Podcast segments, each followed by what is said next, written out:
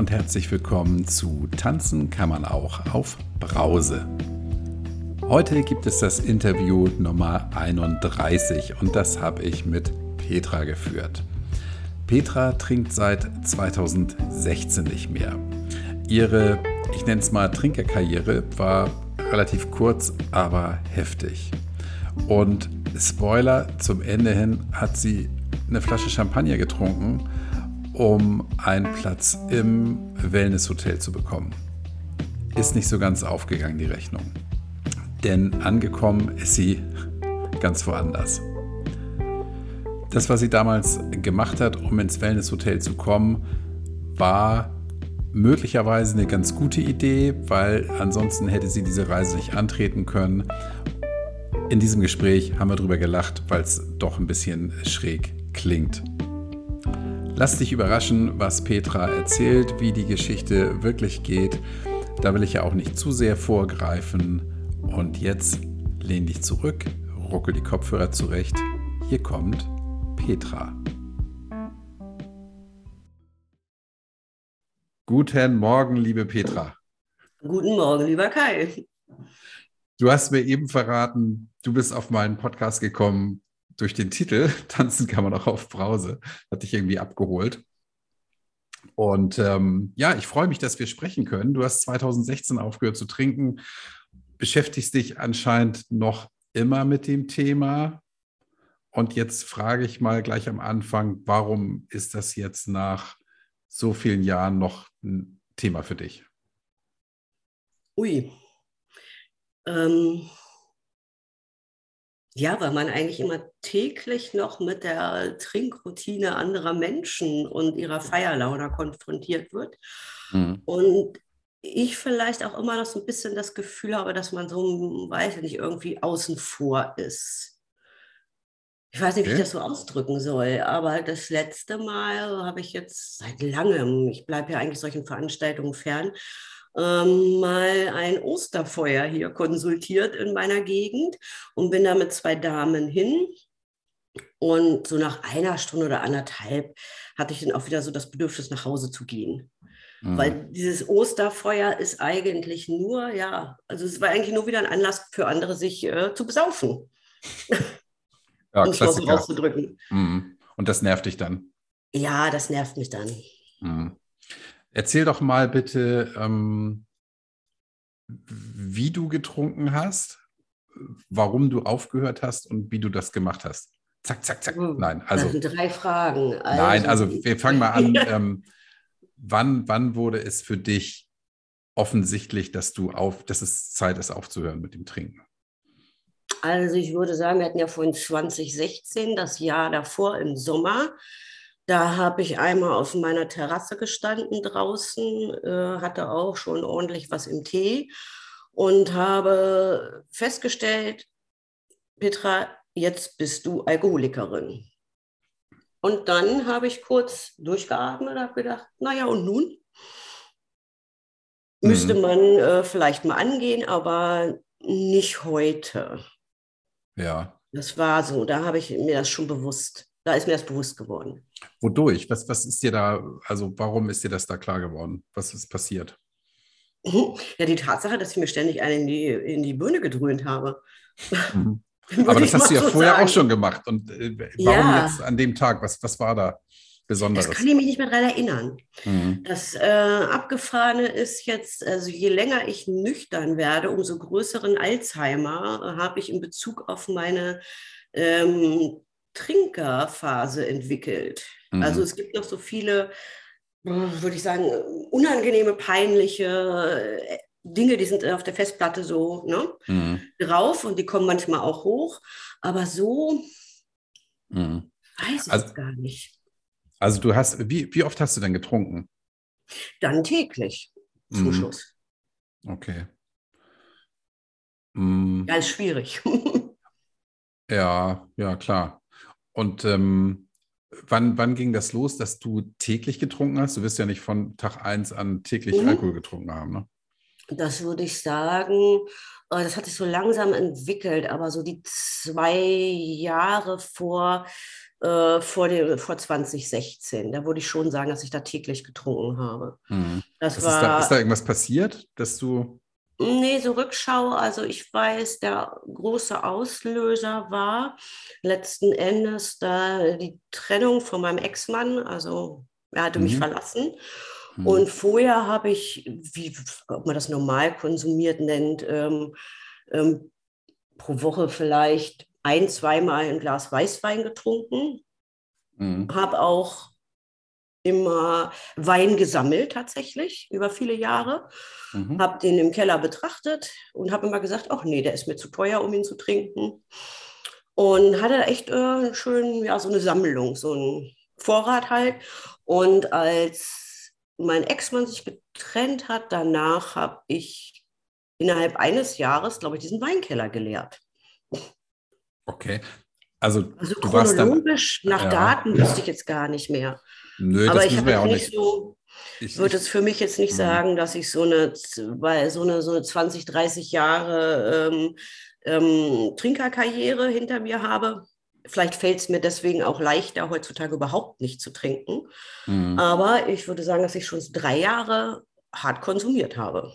Ja, und dann hast du immer getrunken, bis du blau warst oder wie, wie war das so? Ja, meistens. Mhm. Meistens. Also, also es ging nach, hm? Warst du denn allein und hast dir denn ja, die Flaschen aus dem Keller so ein Alleinstücki. Hm. Mhm.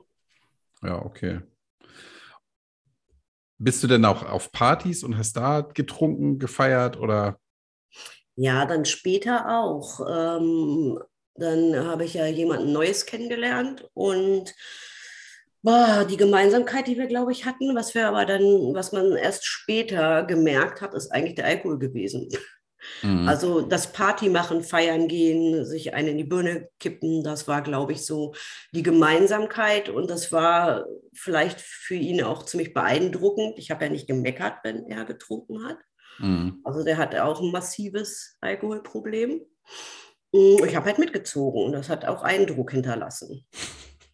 ja, das klingt, ja, das klingt irgendwie schräg. Ne? Nämlich, ne? Mhm. sehr schräg, aber mhm. das war so. Und da natürlich, wenn dann die Wochenenden, also ich bin ja alleinerziehend, mhm. Mm, wenn die, meine Tochter bei ihrem Papa war, hatte ich natürlich dann auch frei. Ne? Mhm.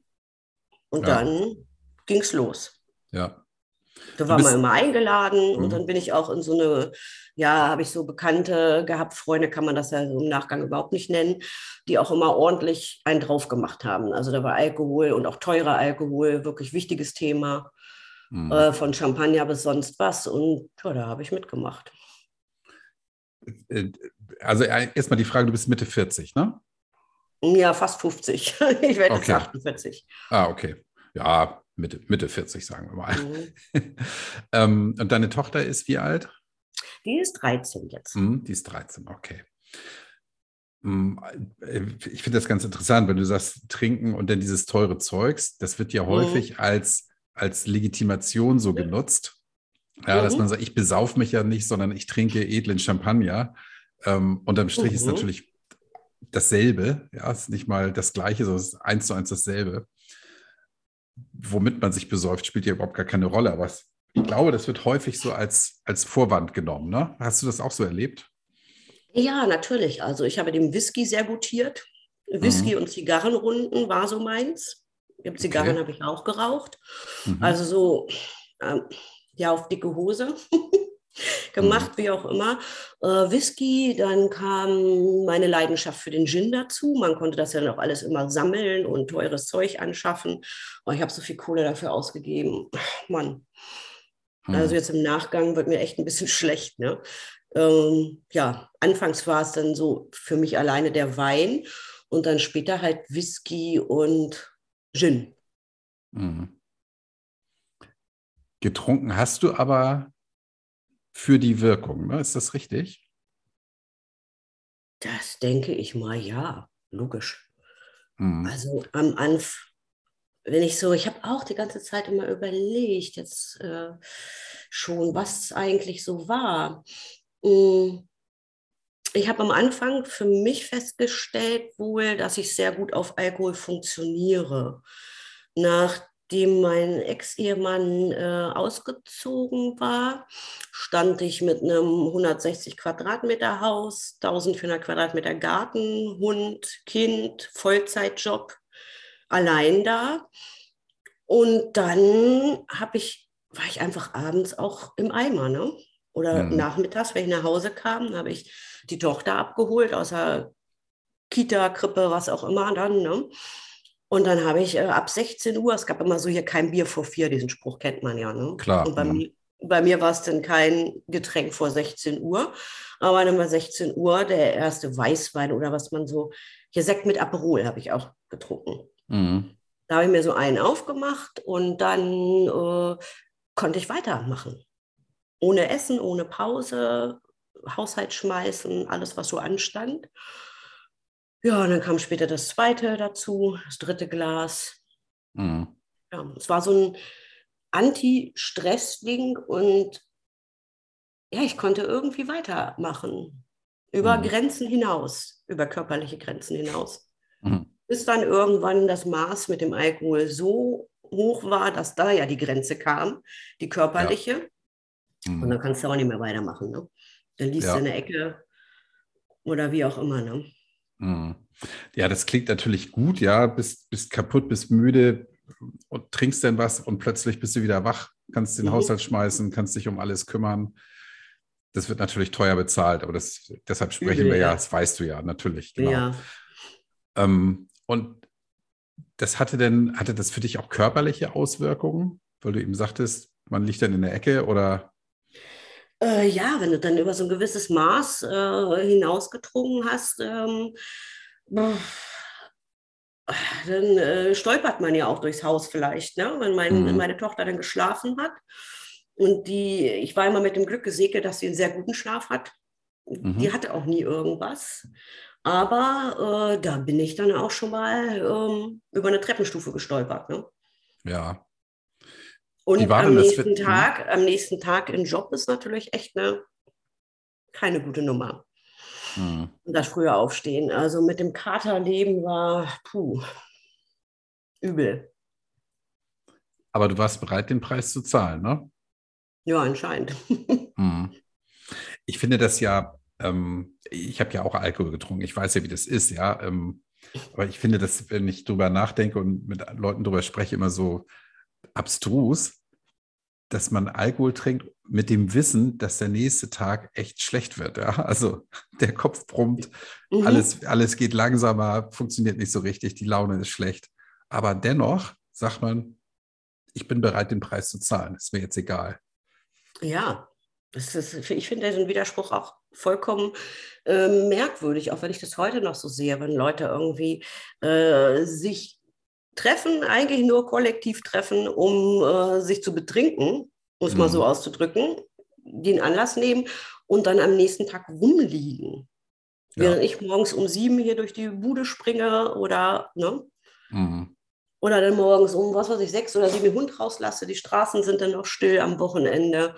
Oder dann höre, ähm, ich höre mal von meiner Dachterrasse, dass die Feiernachwirkungen anderer Menschen die oh, dann durch den hm. Park laufen und grölen. Und denke ich auch immer, Gott. hey, ihr habt doch eine Vollmeise.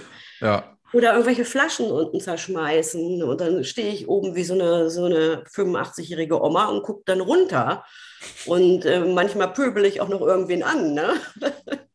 dass die hier vom Hof verschwinden sollen. Also völlig ja. blödsinnig. Also das ist mhm. sowas von weit, weit weg, sich so einen Schwachsinn anzutun. Aber ich ja. habe es ja auch gemacht. Ja, aber schön, dass du das jetzt, dass du das für dich denn erkannt hast da im, auf der Terrasse. Wie, was hast du denn da gemacht? Also du hast gemerkt, okay, ich, ich trinke zu viel. Ich habe mhm. Hast du gesagt, bin ich Alkoholikerin oder ich bin Alkoholikerin? Was hast ich du so bin gedacht? Alkoholikerin, habe ich schon mhm. damals im Sommer auf meiner Terrasse ähm, äh, festgestellt, war klar. Und dann habe ich überlegt, was machst du nun? Und dann ja. habe ich mich erstmal entschieden, ja, weil für mich war das auch so, innerhalb kürzester Zeit habe ich dann auch äh, gemeint, ich habe Depressionen, die kamen aber vom, ich sag's mal so salopp, vom Saufen. Mhm. Also so das ganze Prozedere, weil ich habe das, das, dieses ganze, wie soll ich sagen, was manche über 20, 30 Jahre durchziehen, habe ich innerhalb kürzester Zeit hingelegt und habe mir dann äh, überlegt, ja, jetzt bist du Alkoholikerin Ich benutze manchmal auch immer noch das Wort Junkie. Alki-Junkie. Für viele ist ja. das hart, aber mir hat es das bewusst gemacht später und war meine Krücke für mich. Ne? Ja. Und äh, dann stand ich aber gerade im Umbruch. Ich habe mein Haus aufgelöst, bin umgezogen, mit meinem neuen Partner zusammengezogen. Ja, und da habe ich das erstmal verschoben. Mhm. Und dann war irgendwann Weihnachten 2016. Mhm. Und bei mir ist so das magische Datum der 26.12. Da habe ich mir nochmal so richtig die Gante gegeben. Und ab dem 27.12. war ich nüchtern. Am 26. hast du mit dem mhm. Wissen getrunken, dass du ab morgen nüchtern bleibst. Also das Ganze ist sehr äh, schräg. Es fällt mir auch nicht so leicht, da, ähm, ja, das zu sagen. Ah, es hat sich alles so entwickelt und äh, ich habe das schon gemerkt, das war eine enorme Belastung, auch mit dem Alkohol und mein ganzes Leben und auch mit den eigentlich für mich vermeintlichen Depressionen, die ich hatte. Mhm. Und ach, ja, ich habe die harte Tour durchgezogen. Ich hab, war dann allein zu Hause. Mein Kind war ordentlich über die Ferien, es waren ja Weihnachtsferien und so weiter, bei ihrem Papa. Mm, ich kam äh, Weihnachten von meiner Mutter und die hatte mir nachts zum 24. teuren Champagner geschenkt. Den habe ich dann hier zu Hause allein noch geleert. Dann habe ich meine Mutter angerufen. Das war richtig also richtig böse. Also im Nachgang denke ich, oh, da habe ich aber das hart äh, durchgezogen. Habe gesagt, Mama, ähm, ich weiß nicht, also ich habe ja unheimlich viel an dem Tag noch getrunken gehabt. Also eine Flasche Champagner steckt man ja auch nicht so weg. Ne? Ähm, habe sie angerufen und habe gesagt, Mama, ähm, ich bin Alkoholikerin. Ich habe Depressionen. Ich rufe jetzt einen Notarzt. Wow. Jo, und dann habe ich noch geregelt, weil mein Hund ähm, war ja hier allein zu Hause, dass sich noch jemand darum kümmert, dass der da, äh, dass der versorgt wird.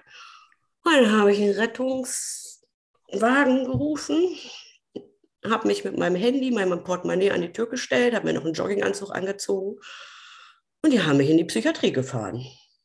Moment, bevor wir weitersprechen. ja. ähm, du hast eine Flasche Champagner getrunken. Okay, mhm. du warst, ich sage jetzt mal gut im Training. Blau. Ich hatte aber ja, vorher auch noch was anderes getrunken. Ah, okay. Mhm. Die habe ich mir aber noch draufgekippt. Okay. Hm. Also war es richtig Hacke. Mhm. Warst aber so klar, dass du gesagt hast, okay, ich kann mit meiner Mutter telefonieren und mhm. ich bin in der Lage, einen Notarzt ja. zu rufen. Mhm. Du, du hättest ja auch selber ins Krankenhaus dich bringen lassen können, oder? Ja, wer denn? Also ich habe da echt, ähm, ich habe mich ja vorher schon irgendwie damit auseinandergesetzt, dass man da nicht so einfach reinkommt. Ah, verstehe, okay. Mhm. Also du musst, musst richtig durch die, durch die, kalte Küche da. Ja, also mhm. ich habe schon vorher verstehe. immer überlegt, wie kommt man dann, wie, also es, ein bisschen Plan war hinter, weil meine Tochter ah. war sicher bis äh, Januar mhm. bei ihrem Papa. Mhm. Und ich wusste, jetzt ist der Zeitpunkt, wo ich das durchziehen kann. Ja, verstehe. Also auch innerhalb meiner Beziehung war das, äh, war das klar und äh, ich habe da aber auch, bin auch nicht ernst genommen worden. Mhm. Und äh, das ist, ein bisschen, ist echt eine schräge Geschichte, aber so irgendwann muss das ja auch mal raus. Also ich habe wirklich dann mich hingesetzt, habe mir das noch, habe mir den Champagner reingetrunken und dann war ich auch ja blau genug, voll genug. Mhm dass da auch eine gewisse Akzeptanz ist. Und dann musst du ja einen Notruf absetzen. Und ein Notruf äh, folgt ja nur einer, nicht weil du blau bist, sondern weil du äh, vielleicht depressiv und selbstmordgefährdet bist. Ah, okay. Und dann haben die mich da zwei Sanitäter in den Wagen gesetzt. Ich saß da wieder mit meinem kleinen Täschchen und einem, haben mir dann noch äh, irgendwie versucht, irgendwie zuzureden mit irgendwas. Und dann haben die irgendwo angerufen, wo was frei ist. Und haben die mich abgeliefert. Hast du dann gesagt, ich bringe mich um oder, oder ja. was war da? Ja. ja. Mhm. Mhm. Das hat, hat aber dann zur Folge, dass du erstmal in so eine geschlossene mhm. Anstalt kommst, ne? Mhm. Also richtig mit wegsperren und beobachten und. Ja, ja. Und ich habe mir das, das auch anders vorgestellt. Ja, war, ja, genau, schön Hotel. Ne? ich habe mir das anders vorgestellt. Also das ist jetzt schon wieder fast lustig, weil ich habe mir jetzt wirklich vorgestellt, ich komme dahin, ich kriege da ein feines Einzelzimmerchen mit meinem Fernseher und ich habe mir so vorgestellt, ich werde nüchtern in so einer Art Wellnessurlaub. Ja, also. so frisch gepressten O-Saft, damit der Körper mhm. sich erholen kann. Mhm, eine Massage ja. dazu. Mhm. Man ist ja dann privat versichert und bildet sich sonst was ein. Ne? Naja, für die bist War du halt ein Psycho, ne? Mhm. Ja. Und da bin ich da. Ich weiß noch, dass ich da auf dem. Ach, wurde Empfang genommen von einer anderen Mitpatientin oder wie man auch immer sagt. Die sagte mir dann, wo ich denn jetzt noch was zu essen herbekomme und den Kaffee. Da habe ich mich dann auch in der Küche bedient, saß dann auf dem Sofa rum und hatte irgendwann ein Arztgespräch. Mhm. Und festgestellt 1,8 Promille auf der Uhr. Konnte dann okay. aber noch schön smart den Volltexten. Ne? Mhm. Also so im Nachgang finde ich das ganz furchtbar. Also 1,8 ist schon, das weiß ich bis heute und dem habe ich auch irgendwie eine Menge erzählt. Mhm. Und dann und haben sie mich irgendwann bin ich in ein Zimmer gekommen, da habe ich mich in ein Bett gelegt und wachte morgens auf und stellte fest, dass in dem Zimmer noch andere lebten, die um mich rumstanden und mich ängstlich anstarrten. Oha. Warum? Keine Ahnung. ich finde mich eigentlich anstarten. ganz nett. ja, und dann bin ich da in diesem Alltag gewesen und habe da, ich glaube, 14 Tage verbracht. Mhm. Und habe hier meine geschockten, äh, geschockte Familie zurückgelassen. Meine Mutter, für die war das ja völlig abstrakt. Und die hat mir dann noch ein, zwei Tage später eine gepackte Tasche ge gebracht. Ich habe auch keinerlei Kontakt äh, zu meinem Partner gehalten und habe dann das durchgezogen. Mhm. Habe dann festgestellt, dass ich gar keine Depression habe und dass es echt Menschen gibt, denen es noch viel beschissener im Leben geht. Mhm. Da war ich durch. Vom ersten Tag an. Ich bin da aufgewacht, einen tierischen Kater, habe mich einmal geschüttelt und ja, war gut. Ja. Die 14 Tage haben mir da wirklich gut getan. Mhm. Das war eine, eine Suchtklinik oder was, was war das? Nee, das war eine ganz normale psychiatrische Abteilung. Ah, okay. Mhm. Wo dann so. Also, das ja. war wirklich. Da habe ich so gedacht, Gott, was mich in meinem Leben so äh, beschäftigt, bewegt, weswegen ich vielleicht auch äh, aus dieser Alkoholnummer nicht rauskomme, ist eigentlich ganz wenig im Vergleich zu. Ah, okay. Also du hast gesagt, Menschen, hier meine. Die dort waren. Ja. Ich habe viele sehr interessante, auch liebe Menschen kennengelernt. Mhm. Mit einigen habe ich hinterher noch Kontakt gehalten, aber da fand ich mein Problem auf einmal ganz, ganz klein. Ja. Okay, hast du gesagt, dass für dich ein großes Problem war, ist in Wirklichkeit Kindergeburtstag gegen das, was andere Menschen ja. durchzustehen mhm. haben. Mhm. Genau. Ja, verstehe ich, wobei ich auch wie das, wie ich das so sage mit der Trinkmenge, ja, man soll da nicht von sich auf andere gucken, nee, sondern nein. wenn für dich ein Problem groß ist, dann ist es in dem Moment groß. Ja. Ja, und vielleicht auch das Größte überhaupt, aber durch die Nüchternheit hast du halt gelernt, das richtig oder anders einzuordnen. Ne? Kann ich das so, oh. habe ich das richtig ja. wiedergegeben?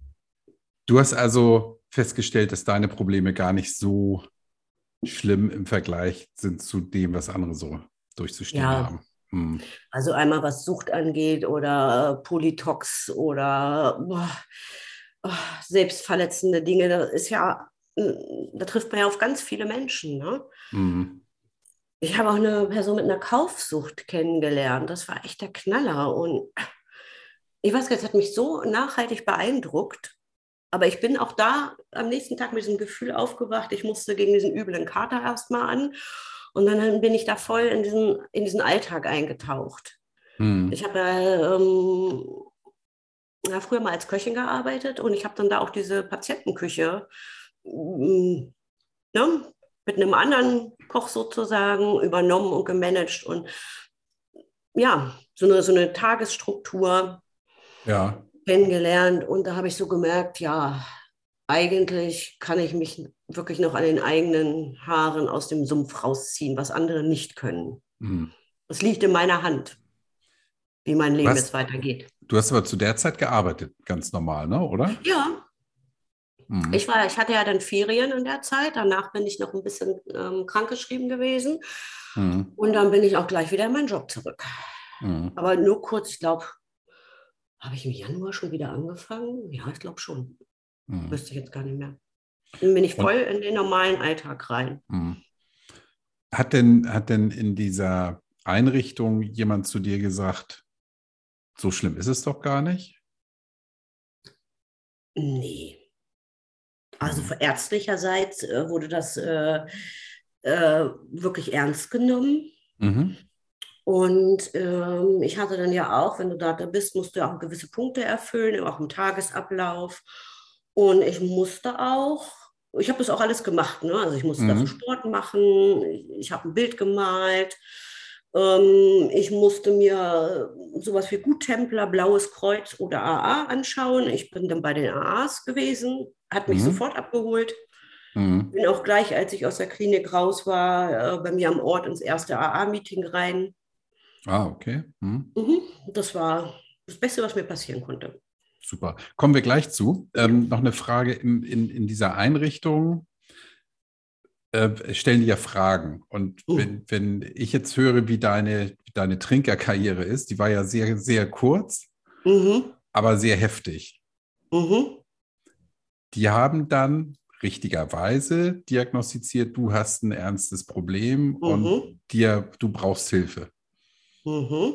Klasse, okay. Mhm.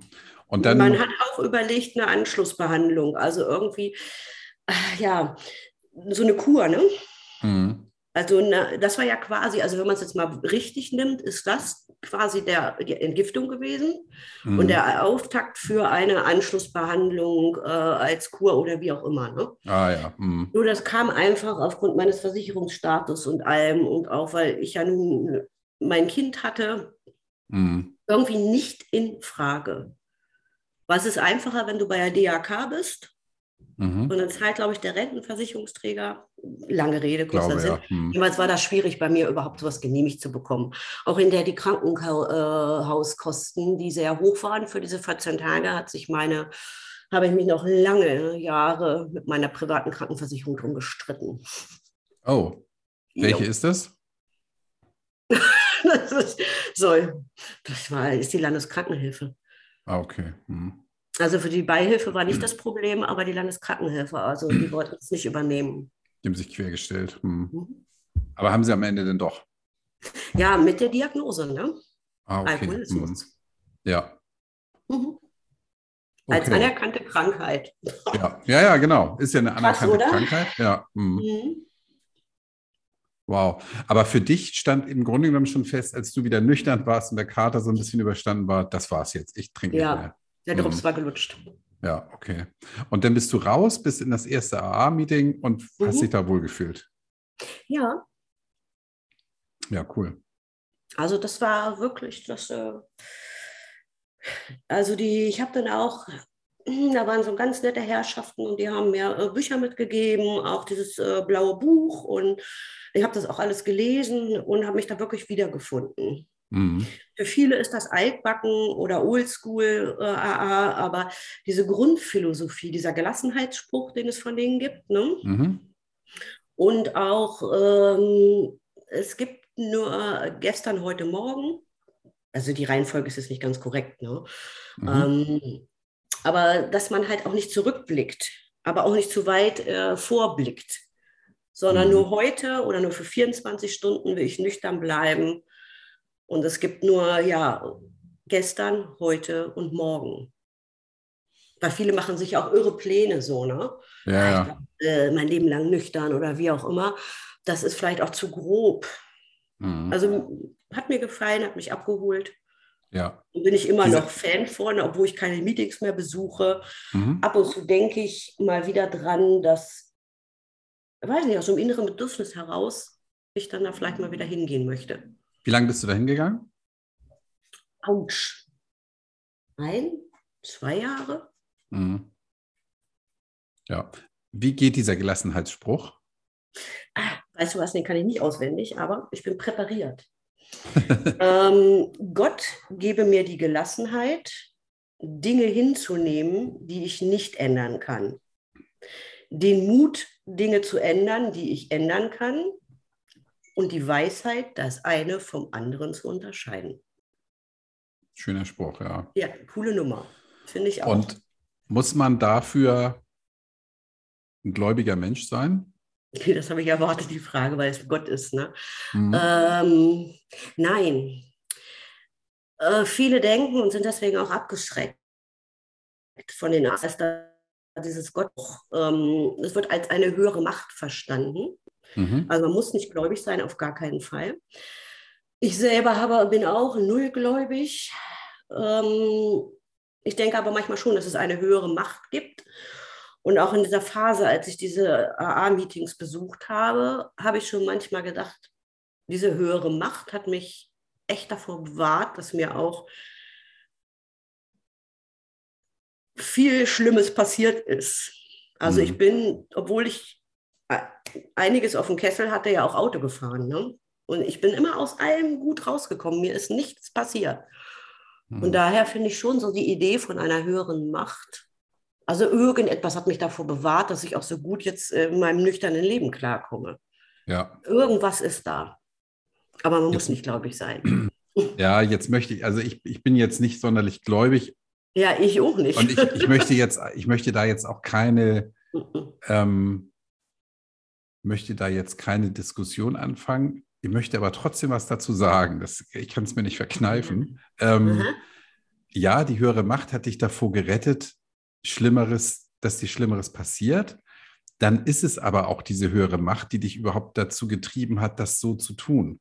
Mhm. Also das ist ja, ja, ich kann ja nicht je, jemandem die Verantwortung überschreiben ja. für das Gute, was mir geschieht. Und für das Böse ist dann irgendwie irgendwas anderes verantwortlich.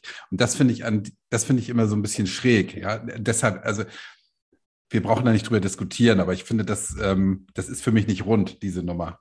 Das wird ein Kirchenmann mir wahrscheinlich besser erklären können. Ähm, ja, ich kann das auch so voll annehmen. Aber mhm. das ist auch manchmal für viele ist ja so Glaube so eine Krücke.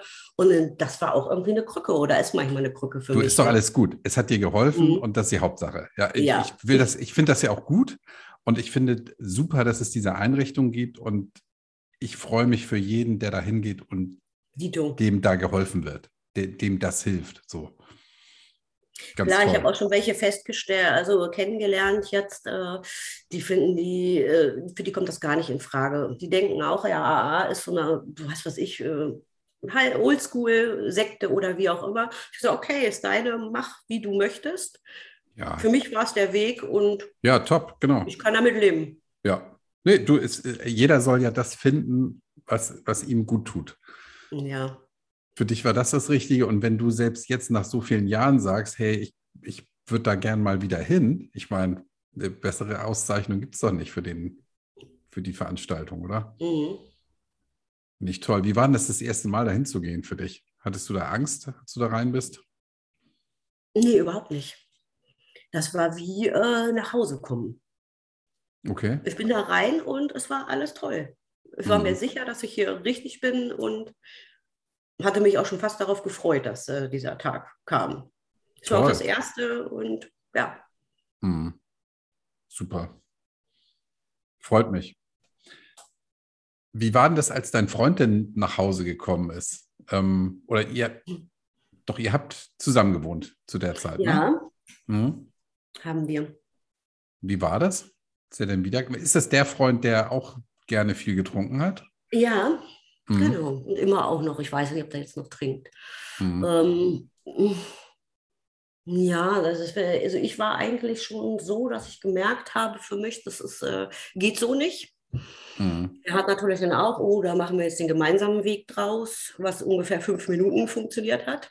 Mhm. Und dann ist er auch in eine Bar gezogen, auch, sorry, also er ist in die Bar gezogen ja. und hat einfach äh, weitergemacht. Mhm. Das war nie ein äh, Zuhause-Trinker, aber es ist ja auch. Aber man muss halt raus und dann sich in der Bar volllaufen lassen. Mhm. Und das regelmäßig. Also das hat mir auch alles nicht mehr. Mhm. Ging aber noch sehr lange die Beziehung, muss ich sagen. Da habe ich viele Zeit meines Nüchternwerdens drauf verbracht, mich daraus zu befreien.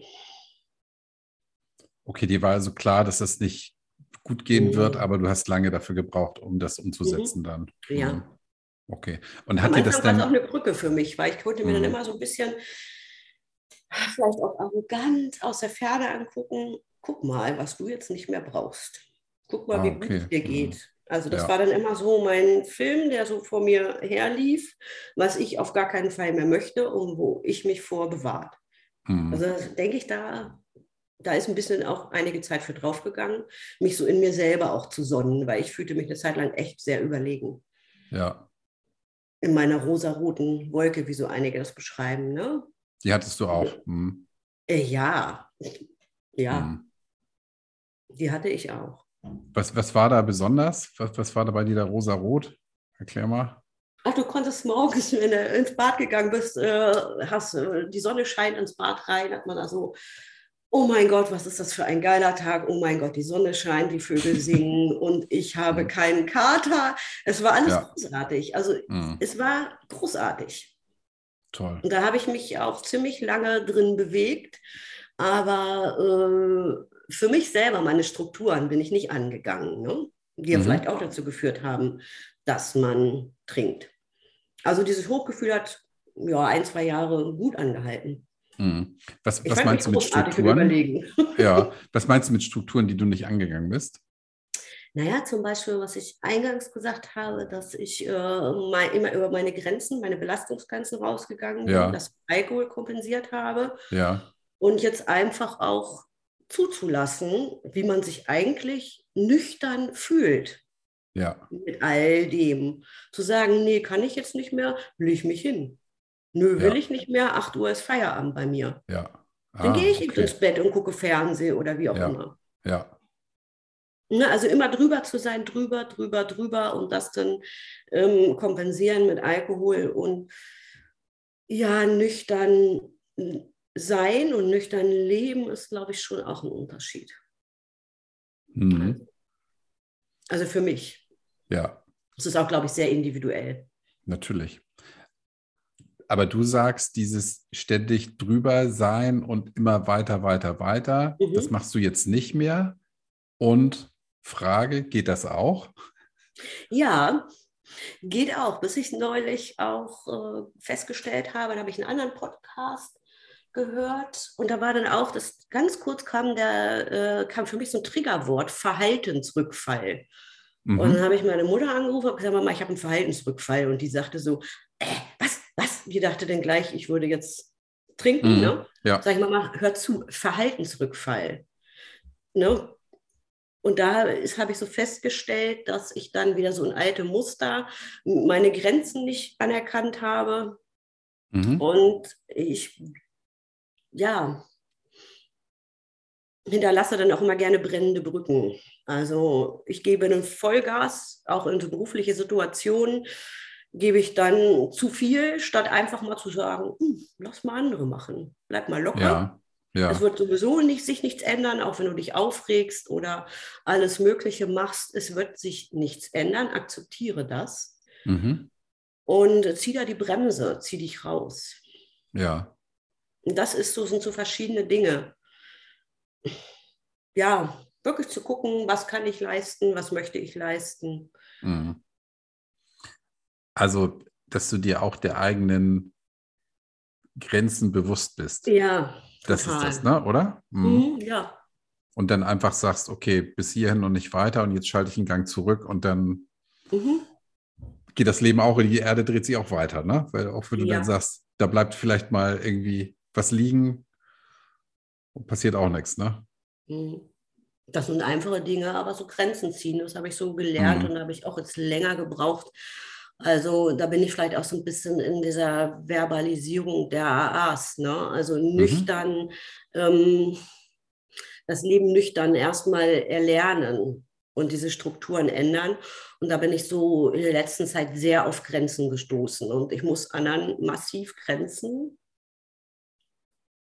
aufzeigen, mhm. damit ich nicht wieder in alte Verhaltensmuster zurückfalle und dann vielleicht auch irgendwann mal wieder dieses kleine Ethanol-Ding mhm.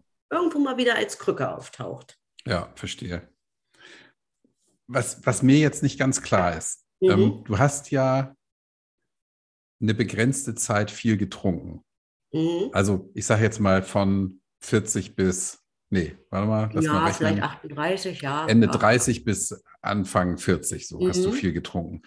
Die Zeit davor hast du ja, wenn ich das richtig deute, ein ganz normales Leben geführt. Ja, stinknormal. Ja, aber dann, dann ist ja dieses Thema mit den Grenzen und so weiter, das, das kann dir ja nicht neu sein, oder? Nee, das ist, glaube ich, ein ganz altes Thema. Ich habe nie Grenzen gesetzt, auch nicht in der Partnerschaft oder Oh ja, oder auch beruflich. Äh, irgendwie Grenzen, das ist, glaube ich, so ein ganz altes Thema, was noch irgendwo so rumwabert. Ah, okay, aber das hat denn nicht, nichts direkt mit dem Alkohol nee. zu tun und wurde dadurch auch nicht verstärkt, sondern es ist ein Thema, das sich dein Leben lang beschäftigt. Mhm. Ja. Sie wackelt mit dem Kopf hin und her. Nein, ich bin mir noch nicht so ganz sicher. ja, mh. das okay, ist das Pudelskern, ja. aber da arbeite ich noch mhm. dran. Okay, okay.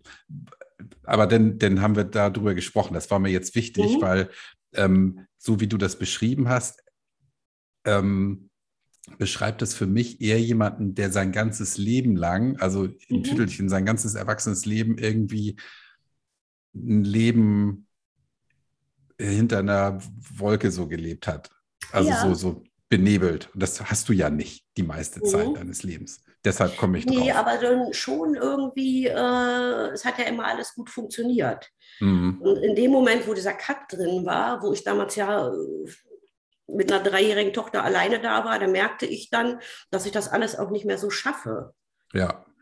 Und äh, da dann Grenzen zu ziehen, hatte ich, äh, hatte ich das Rüstzeug nicht drauf. Mhm diese Resilienzgeschichten, das habe ich ja. für mich nicht gehabt. Äh, das habe ich irgendwie nicht mitbekommen, da dann auch ganz klar Grenzen zu ziehen. Und dann habe ich das halt kompensiert und mhm. getrunken. Und es hat, mh, hm, vielleicht liegt es auch ein bisschen daran, mh, hm, bei uns hat der Alkohol in der Familie eine fette Tradition, also daher. Okay, ja. ja. Verstehe. Mhm. Also daher sind das vielleicht auch alte, bekannte Verhaltensmuster, die da wieder ja. irgendwo hergeholt wurden. I don't know. Ja. Das ist mir auch, also da grabe ich auch nicht unbedingt dran. Ich bin happy so, wie ich jetzt lebe und muss halt gucken, dass ich auch auf Dauer gut weiterleben kann. Ja, und du scheinst dich ja mit diesem, genau, du scheinst dich ja mit diesem Thema Resilienz auseinanderzusetzen. Mhm. Ähm, hast du da, gibt es da Literatur, Podcasts, Bücher, Seminare? Nee, das ist auch berufsbedingt. Das ist ja. berufsbedingt bei mir. Ja, mhm. aber du beschäftigst dich schon mit dem Thema. Wie kann ich ja. Grenzen setzen und wie, wie, wie gehe ich da vor? Mhm. Ja, wenn, wenn ich dich jetzt frage, gib mir mal einen Tipp, wie mache ich das? Oder ähm, wo, wo kann ich mich informieren zu dem Thema? Das, das wüsste ich jetzt gar nicht. Oh, das ist echt bei mir ja auch. Uh, uh, Oh Gott, nee, da habe ich jetzt gar nicht so, weil Alles gut. Äh, da gibt es nicht, weil, wie gesagt, das ist berufsbedingt. Ich arbeite ja, als Lehrkraft, ne? Und da hast mhm. du so automatisch, ich muss das ja auch denjenigen beibringen. Ja, verstehe. Aber ich, ich, glaube, das ist diese, ähm, dieses Grenzen setzen, das ist für viele Menschen ein ganz, ganz wichtiges Thema, ja, die ja. das nicht können, vielleicht nie gelernt haben und das auch in der Partnerschaft dann häufig ja zu mhm. unglaublichem Stress führt. Und sich mit diesem Thema auseinanderzusetzen, ist für viele sicherlich ein gutes Ding, da mal ein mhm. bisschen zu graben. Ja.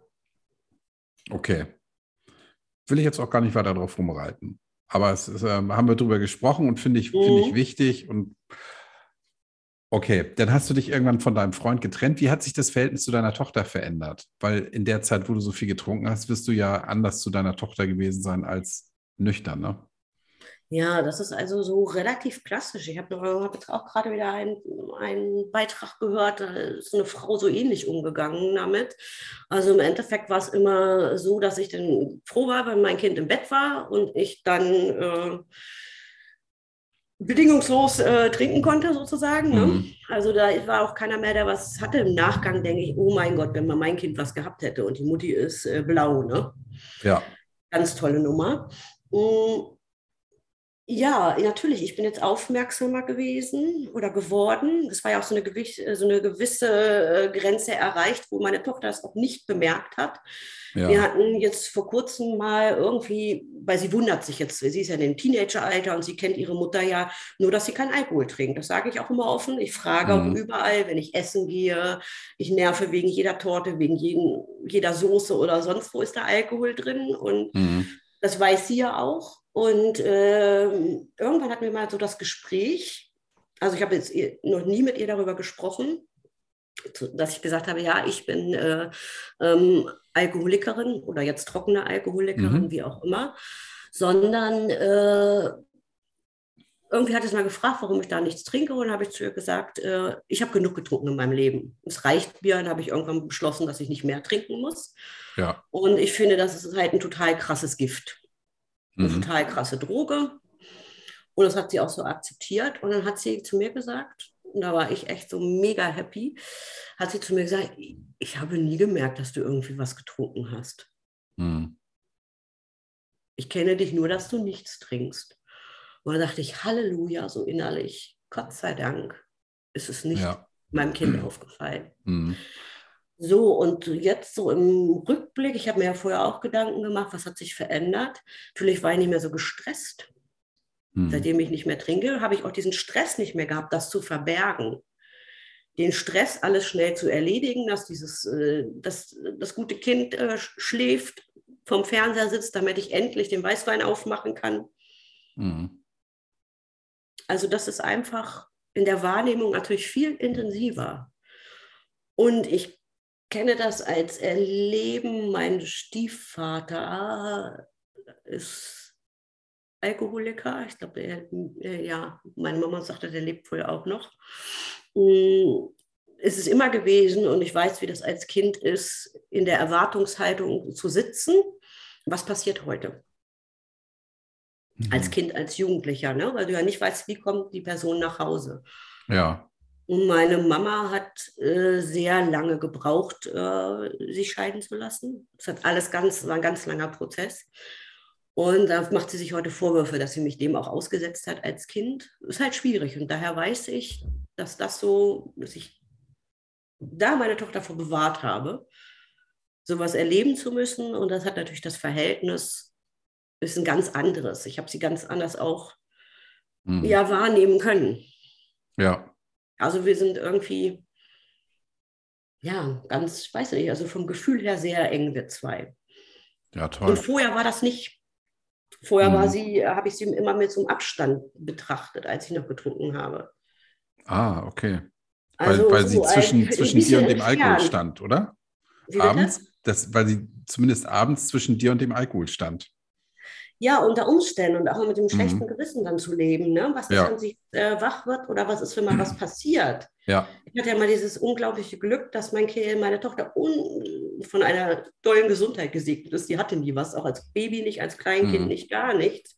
Und auch einen festen Rhythmus und immer so sehr safe mit sich war. Mhm. Ähm, ja, und ich hatte halt immer so durch diese Phase hatte ich so einen Abstand zu ihr auch. Ja. Und dieses schlechte Gewissen ihr gegenüber, dass mal irgendwas sein kann und ich kann nicht da sein für sie, das hat mich auch so ein bisschen so auf Abstand gehalten zu ihr. Ja, spannend. Und ich musste ja auch mal organisieren. Es wäre auch eine Erleichterung als alleinerziehende Mutter, wenn sie dann am Wochenende oder den Ferien bei ihrem Papa war, war gut versorgt und ich konnte dann so, Entschuldigung, wenn ich das so sage, auf die Kacke hauen. Ne? Ja, hm. naja, klar. Ätzend, ganz ätzend.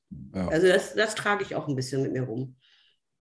Ja, du kannst es ja nicht mehr ändern, Petra. Es nee, ja, deswegen, ja. Gott sei Dank, kein Rückblick, ne? Genau, denk, genau, wollte ich gerade sagen, ja. Mhm. Denk an den Spruch der AAs. Ja. leb, leb für heute und für morgen. Ja. Ähm, zumindest was, was das Thema Alkohol angeht. Ja, ich finde, es ist nicht schlimm, wenn man Pläne schmiedet für die Zukunft. Aber nee, das auch ähm, nicht. was, was den Alkohol angeht, ist es sicherlich schlau zu gucken, was ist heute und was, was, also wie überstehe ich den nächsten Tag so. Ja. Äh, das, das sorgt ja dafür, dass man. Mh. Hm. Mittlerweile schon, dass man da länger äh, schaut. Also für mich ist es ganz klar, äh, boah, das ist immer so schwierig, das wird dann ja auch immer verkauft. Dass man ja immer extremst vorsichtig sein soll und niemals für sich behaupten kann, in zehn Jahren trinke ich nicht mehr. Mhm. Ich möchte das aber für mich behaupten. Punkt. Ja, mach es doch, ja. Ja, so. ne, aber das ist immer so, immer so dieser Malus, der einen anhaftet. Du hast ja auch schon mit anderen Menschen darüber gesprochen. Ne? Mhm. So in dieser Therapiegeschichte, dieser Malus, der einem anhaftet, dass du ja als chronisch Kranker, ist man ja, Mhm. Nach dieser CDC oder wie das da heißt. Ne? Mhm. Also dieser Einstufung ist man ja chronisch krank und bleibt sein, Lebens, sein Leben lang krank. Das habe ich auch für mich akzeptiert. Aber ich finde es auch irgendwie schwierig mit diesem Stempel immer zu tun. Weil für mich kann ich jetzt behaupten, ich würde nie wieder trinken. Punkt. Ja. Weil das Leben ist so cool. So. Ja, ja. Ja, äh, du, ich sage immer, das Leben ist bunt, ja. Man, man kann mhm. vieles planen und, und sich sicher sein bei allem Möglichen und am Ende kommt es dann vielleicht doch anders. Ähm, und ich, ich für meinen Teil, ich würde auch den Alkohol damit einbeziehen. Ja, ich brauche ihn nicht, ich, er fehlt mir nicht. Aber wenn ich jetzt sage, in 10 oder 15 Jahren, ich weiß es nicht. Ja, aber ähm, ich finde es gut, wenn du für dich definiert hast, ich, mhm. ich werde nie wieder trinken. Basta. Also es ist ja, ja mehr, mehr gibt es dazu ja gar nicht zu sagen. Genau. Wie, wie war denn das die erste Zeit, wo du nichts mehr getrunken hast und dann zu Hause warst? Ähm, das ist ja ein Ritual, abends Kind im Bett, Flasche auf, hoch die Tassen. Ähm, wie war das für dich, da plötzlich diese krasse Veränderung zu haben? Das kann ich dir gar nicht mehr sagen. Okay, ja. Ich überlege gerade, weil es war irgendwie durch. Es war vorbei. Hm. Hat dir nicht gefehlt? Nee, es war vorbei. Hm. Ja, gut. Also ich meine, also, ich, hm. ich, weiß es nicht. Ja. Es ist, das ist ja ähm, aber so, ne? weil hm. man ja auch, andere wollen ja auch Ideen von einem haben, wie man sowas machen kann oder so. Oder fragen nach Tipps oder wie auch immer. Du. nach Büchern oder. Nee, es war vorbei. Du hast einfach aufgehört. ja. Tipp, einfach aufhören. Ja, ja. tolle Nummer, ne? Nein, aber äh, du, äh, es hat dir, bei dir hat es geklappt. Ja, das ist ja, mhm. Darum geht es ja. Wenn der eine sagt, ich brauche dies, ich brauche das ähm, und die Möglichkeiten gibt es, ist es schön. Ja, mhm. wenn du sagst, ich habe aufgehört. Ich habe 112 gerufen, dachte, ich komme in ein Wellnesshotel. Das war dann doch ein bisschen anders. das war echt, also wie ich das auch gedacht habe. Das war also, äh, das ist echt eigentlich dann doch wieder amüsant, äh, wie ein bisschen Comedy. Da bin ja. ich echt von ausgegangen. Ne? Ich kriege da jetzt zwei Wochen lang, äh, habe ich einen eigenen Fernseher, habe meine Ruhe, kann pennen, äh, mhm. kriege ordentlich Essen. Ähm, und dann bin ich durch. Nee, hey, war nicht. Ich werde nie vergessen, wie ich da in diesem Bild, ich hatte die Decke über dem Kopf, die Augen aufmache und da stehen da, ich glaube, zwei, drei äh, viel jüngere Damen vor mir, gucken mich mit großen Augen an und haben gedacht, oh mein Gott, was haben die denn da jetzt äh, in ihr Zimmer bekommen? Ja, ja, ja wahrscheinlich gucken die, dann, wer ist das Scheiße. nächste Opfer. Ne? Ja. Hm. Ach, da habe ich gedacht, ach du Scheiße, was hast du denn hier getrieben? ja. Ja, nichts ja. ja. Du, ähm, aber äh, ich denke mal, dass auch diese Erfahrung dich dabei bestärkt hat, nichts mehr zu trinken. Ja. Ja, wenn es jetzt wirklich ein Wellness-Hotel gewesen wäre, dann hättest du gesagt, okay, ähm, kann ja nochmal buchen. Muss der Weißwein, ne? So. Ja, ja, genau. Ja, unter Umständen, ne? Mhm. Hätte ich vielleicht noch genölt, weil ich irgendwie was gefehlt hätte in meinem Luxusdasein oder sowas. Aber so ja. musste man halt in so einem nikotinvergilbten vergilbten Zimmer seine Kippe rauchen mit NDR 2 den ganzen Tag mhm. mit anderen in einem und man kam erstmal auch nicht raus. Ja, klar. Du kamst dann raus. Ich habe dann irgendwann in, in dem, ich weiß nicht, die ersten drei Tage oder so, haben, da musste ich dann irgendjemanden fragen, eine Pflegefachkraft, dass die mit mir in den, in den Park da eine Runde dreht. Ja, ja damit du dich nicht am nächsten Baum selber aufknüpfst. Ne, da muss jemand Ach, bei sein. Der, der Knaller, echt. Mhm. Also unglaublich, aber da merkt man erst, wie schlimm das Leben sein kann. Naja, glaube ich. Mhm. Ähm, was, was sagt denn dein Umfeld dazu, dass du gar nichts mehr trinkst? Uh, ähm, die, die mir nahestehen oder mit denen ich auch gefeiert habe, denen habe ich das ganz klar gesagt. Ich war auch ähm, in den ersten ein, zwei Jahren immer auf, auch partymäßig unterwegs, ähm, ohne Alkohol, habe mir das auch eine Zeit lang angeguckt, ging auch gut, aber habe ich jetzt keine Lust mehr drauf. Ähm, das ist eigentlich so akzeptiert worden. Meine Mutter hatte Schwierigkeiten, weil aus der eigenen Biografie, mhm. dass sie das auch nicht gemerkt hat. Mhm bei mir, dass ich dieses, diese Problematik habe. Das ist eigentlich so. Und dann habe ich es eigentlich auch nur meinen allerengsten äh, Freundinnen oder so erzählt, weil sonst weiß das keiner. In meinem Beruf äh, weiß es eine sehr, sehr gute Kollegin und Freundin. Und mhm. sonst bin ich da, ich das auch nicht weiter öffentlich gemacht, weil ich auch, wie gesagt, beruflich ist es mir auch schwer gefallen, das überhaupt öffentlich zu machen, auch jetzt so in so einem Podcast darüber zu mhm. sprechen. Ja. Verstehe. Mhm. Und wenn du jetzt, wenn du jetzt irgendwo bist, wo andere trinken, die du jetzt möglicherweise noch nicht so gut kennst, mal angenommen, du, du gehst jetzt mit ein paar Kolleginnen und Kollegen irgendwo hin, die sagen, mhm. komm, lass uns noch, lass uns noch ein, ein trinken oder irgendwie was essen oder so und alle trinken was. Ja, hatte ich äh, jetzt neulich die Situation bei diesem Osterfeuer. Also die eine mhm. Dame kannte ich gut, die weiß davon. Und die andere ähm, kenne ich erst neu.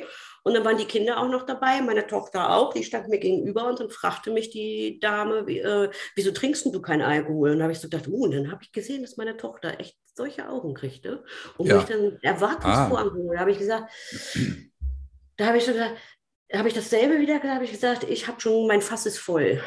Ja. Ich habe das schon voll gemacht in meinem Leben, mir reicht das. Mhm. Und dann gucken einen, wird man schon ein bisschen schräg. Ich habe gemerkt, die hat mich echt die Lady so schräg angeguckt.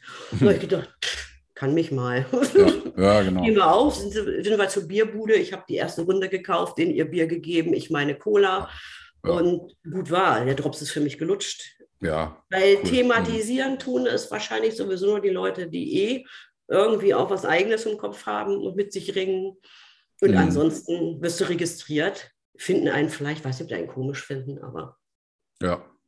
Pff, mir egal. Ja, also du. Ob mich wer komisch findet. ja. Da pelle ich mir mittlerweile ein Ei drauf. Mhm. Welchen, welchen Tipp würdest du denn jemandem geben? Oder du hast ja gesagt, äh, du wirst mal gefragt, so, ähm, wie, macht man das? Du hast einfach aufgehört. Mhm. Ähm, Gibt es irgendwelche Tools, wo du sagst, die könnten anderen Leuten dabei helfen, nüchtern zu werden? Also ich äh, habe rausgehört, mhm. ein klarer Tipp von dir, wo es passt, sind die AAs. Ja. Mhm. Ähm, ja. Und ich glaube, wenn man da hingeht und feststellt, das ist nichts für mich, hat man vielleicht einen Abend investiert. Ja, sehe ich auch so. Und im besten Fall ist es eben das Richtige, ne? Ja.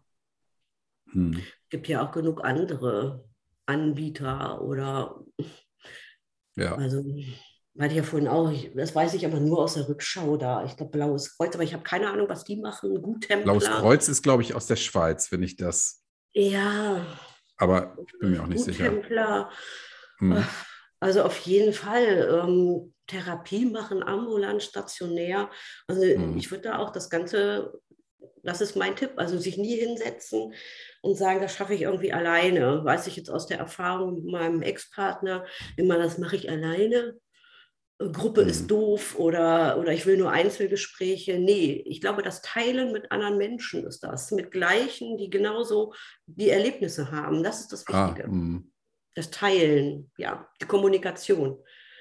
Weil viele haben mhm. auch so, die wollen dann nur einzeln mit jemandem sprechen, so Gruppen Gespräche, Therapien sind denen zu abstrakt, fremd. Aber wenn die dort sind mit der gleichen Motivation, mit dem gleichen Problem, ich glaube, das ist schon wichtig, der Austausch.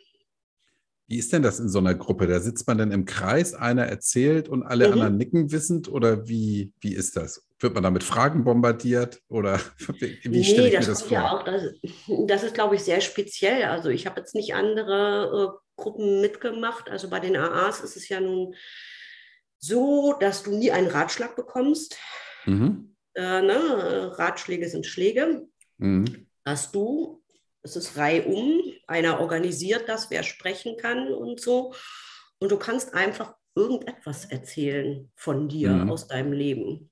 Ja. Und ja, und dann kommt jemand, also du kriegst da nicht äh, Tipps, sondern dann kommt jemand vielleicht von den Alteingesessenen, der eine ähnliche Geschichte erzählt. Mhm. Und so äh, entwickelt sich das. Ja. Aber so von anderen habe ich da keine. Aber grundsätzlich bin ich mhm. ja so, so, ein Freund von Therapien, Runden, Gesprächen. Man ja. sollte sich austauschen. Ja, weil man da ja dann auch erfährt, dass die anderen am Ende dasselbe Problem haben. Ne? Also, ja, das ist doch auch ähm, echt äh, albern dann. Man, es ist ja auch nicht schambehaftet. Natürlich ist es so eine Sache, das kann auch nicht jeder sich hinsetzen, ja, äh, hallo, ich bin Petra, ich bin Alkoholikerin. Und dann so nach dem mhm. Motto, und jetzt, ne, da kommt meine Geschichte oder das ist für einige schwierig. Scheint, scheint so zu sein, aber ich stelle mir das mal vor, ich, ich, könnt, ich könnte jetzt nicht schwimmen, gehe, äh, melde mich mhm. an zu einem Schwimmkurs als Erwachsener, komme da hin mhm. und weiß, da sind nur Erwachsene. Mhm. So, muss mir das peinlich sein? Ja, Nö, muss mir das peinlich sein? Nicht. Nein, weil die alle nicht schwimmen können. Und so ist das ja mit den AAs genauso. Ja, da geht man ja, ja nicht hin, weil man kein Problem hat, sondern weil man ein Problem hat. Und die anderen mhm. haben dasselbe Problem. Da, da, kommt ja keiner äh, Investigativjournalist, um deine Geschichte dann zu veröffentlichen, nee. sondern die Leute, die da hingehen, haben alle dasselbe Thema. Und anonym heißt es ja nicht und, umsonst. Ja. Also, da gibt es ja die Grundsätze, man spricht nicht außerhalb übereinander, mhm. man, man, hat den Vornamen. Ähm, wer da etwas Persönliches preisgeben möchte, kann das, das bleibt aber innerhalb der Gruppe. Ja. Klar, wenn du jemanden draußen triffst, äh, den du kennst, den grüßt du Hallo, man spricht auch so mal miteinander, aber mhm. eigentlich mhm. Ne, ist da nicht äh, irgendwo, ja. ist auch klar, dass ja. man da nicht über die ja. Ja, und da muss auch keiner mit, mit einem Karton über dem Kopf reingehen, ne? Nein, das ist voll easy. Man kocht Kaffee zusammen, äh, baut sich die Kekse auf. Ist natürlich ja, auch ein bisschen hier durch diese Corona-Sache alles ne, zum Erliegen gekommen und hm. schade. Ich glaube, ich glaub, die machen jetzt so Online-Meetings, ne? Und ich weiß ja, nicht, kann man auch jederzeit. Jetzt, hm.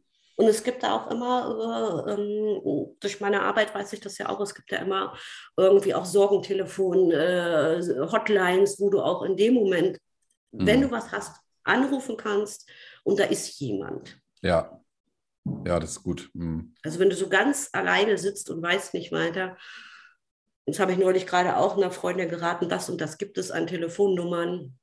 Mhm. Irgendwas brummt hier bei mir im Hintergrund. Da läuft ein Staubsauger. Das ist, oh, naja. Ach so. Äh, ist bei mir hier. Nee. Ich höre das nur mit den Kopfhörern nicht. Egal.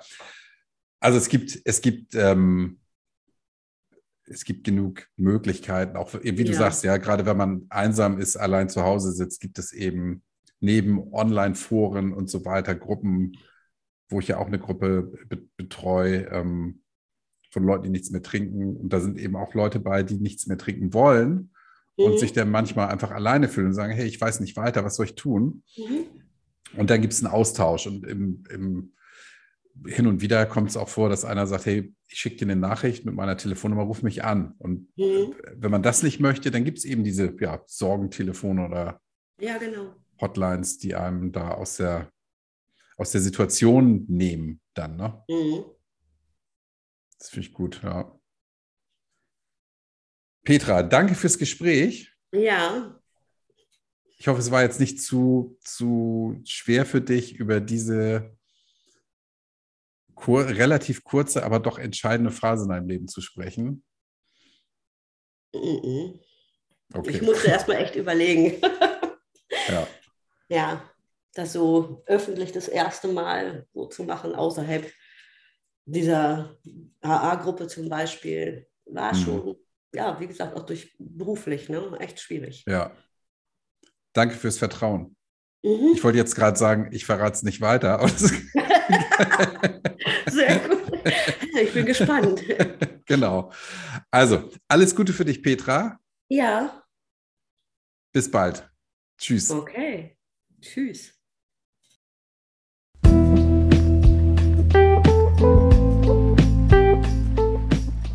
Und jetzt kennst auch du die liebe Petra. Und ganz bestimmt erinnerst du dich noch an die Folge 25. Da habe ich ein Interview mit Annalena geführt und habe damals gesagt, möglicherweise hören wir die bald wieder. Und tatsächlich, jetzt ist es soweit. Annalena hat einen eigenen Podcast ins Leben gerufen. Und Annalena macht mir bloß keine Konkurrenz. Haha.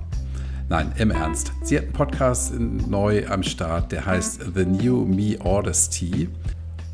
Und da spricht sie und wird sie sprechen über ihr neues Leben ohne Alkohol. Hört da rein, die erste Folge ist raus. Ich finde es richtig klasse.